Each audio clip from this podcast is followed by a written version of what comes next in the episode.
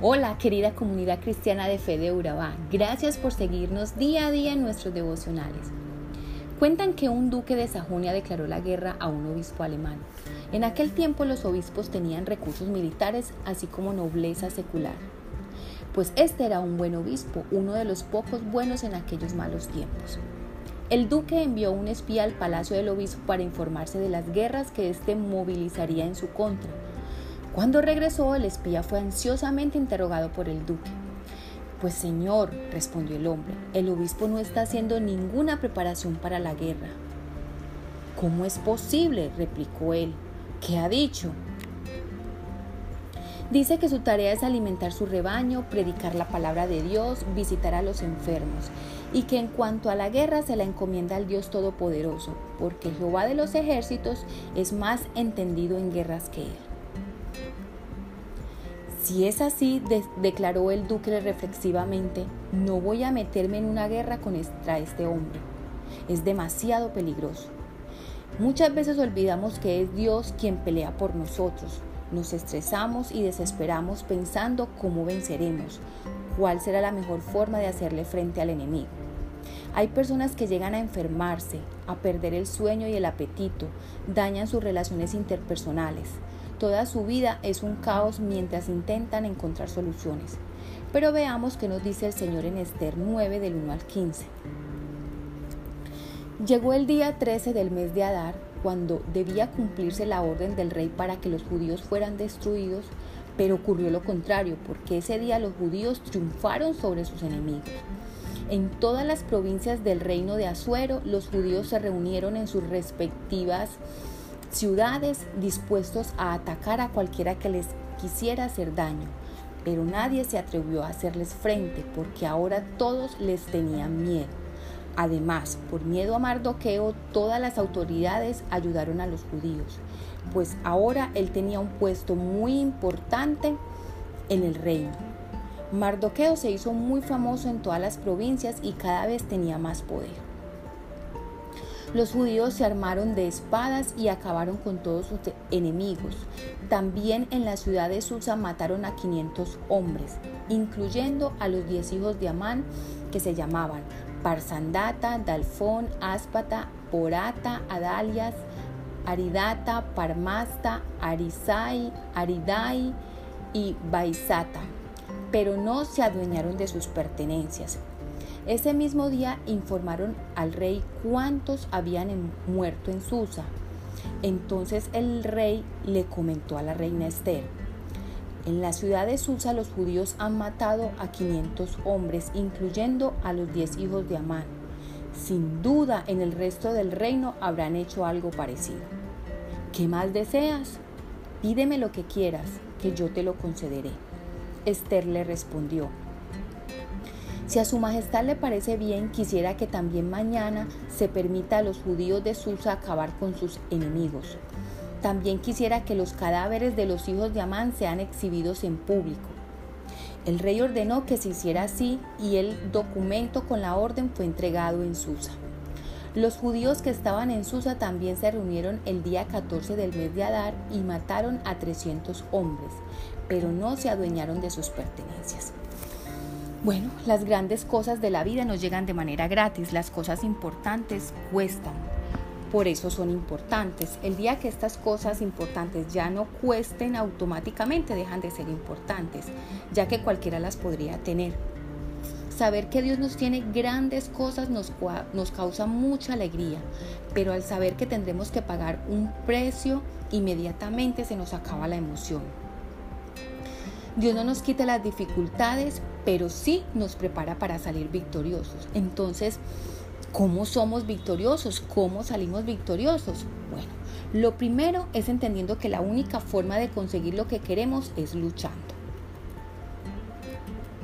No hay de otra. El pasaje dice que en todas las provincias del reino los judíos se reunieron en sus respectivas ciudades, dispuestos a atacar a cualquiera que les quisiera hacer daño, y también dice que se armaron de espadas y acabaron con todos sus enemigos, que mataron a 500 hombres, incluyendo a los hijos de Amán. En esa ocasión los judíos pelearon de manera física, literal. Claro está, no sin antes haber peleado primero en lo, en lo espiritual, porque recordemos que ellos ya habían ayunado todos unidos. Pero para mí hoy en día esta pelea hace referencia a estar dispuestos a hacer lo que estamos llamados a hacer y a confiar en Dios, como el obispo de la historia inicial que decidió enfocarse en lo que tenía que hacer, que era alimentar su rebaño, predicar la palabra de Dios, visitar a los enfermos y encomendó todo lo demás a Dios. Las personas que se atreven a luchar tienen dos opciones, pierden o ganan. Los que no se atreven a luchar tienen una sola opción y es perder. Así que no puedes pretender ganar una batalla sin antes librar una lucha. Tú decides eso sí cómo la vas a librar con Dios o sin Dios. También otra forma es permitiendo que Jesucristo nos ayude a través de otras personas. En el versículo 3, por ejemplo, dice, además por miedo a Mardoqueo todas las autoridades ayudaron a los judíos. Y en Josué 1.5 dice que nadie nos podrá derrotar jamás, porque Dios nos ayudará, que como ayudó a Moisés, nos ayudará a nosotros, que nunca nos fallará ni nunca nos abandonará. Dios nos ayuda, a veces Él de manera personal, pero también lo hace a través de otras personas o de circunstancias que tenemos que vivir. Otra forma que podemos ser victoriosos es entendiendo que Jesucristo es quien nos, nos engrandece y no nuestras propias fuerzas. Pues el versículo 4 de este mismo pasaje dice, pues, pues Él ahora tenía un puesto muy importante en el reino. Mardoqueo se hizo muy famoso en todas las provincias y cada vez tenía más poder. También la Biblia dice que Él adereza mesa delante de nosotros en presencia de nuestros angustiadores. Entender todo esto que es Jesús, que es Dios, el que nos engrandece y que es por su fuerza que logramos lo que logramos, nos permite saber que Él es el que pelea por nosotros y nos evita que nos llenemos de orgullo. Otra forma es nunca dejando de luchar así todo parezca que ya está ganado. Como lo dice el versículo 13, si a su majestad le parece bien, quisiera que también mañana se permita a los judíos de Susa acabar con sus enemigos. También quisiera que los cadáveres de los judíos, de los hijos de Amán, sean exhibidos en público. Por ahí hay un adagio popular que dice, en la puerta del horno se quema el pan.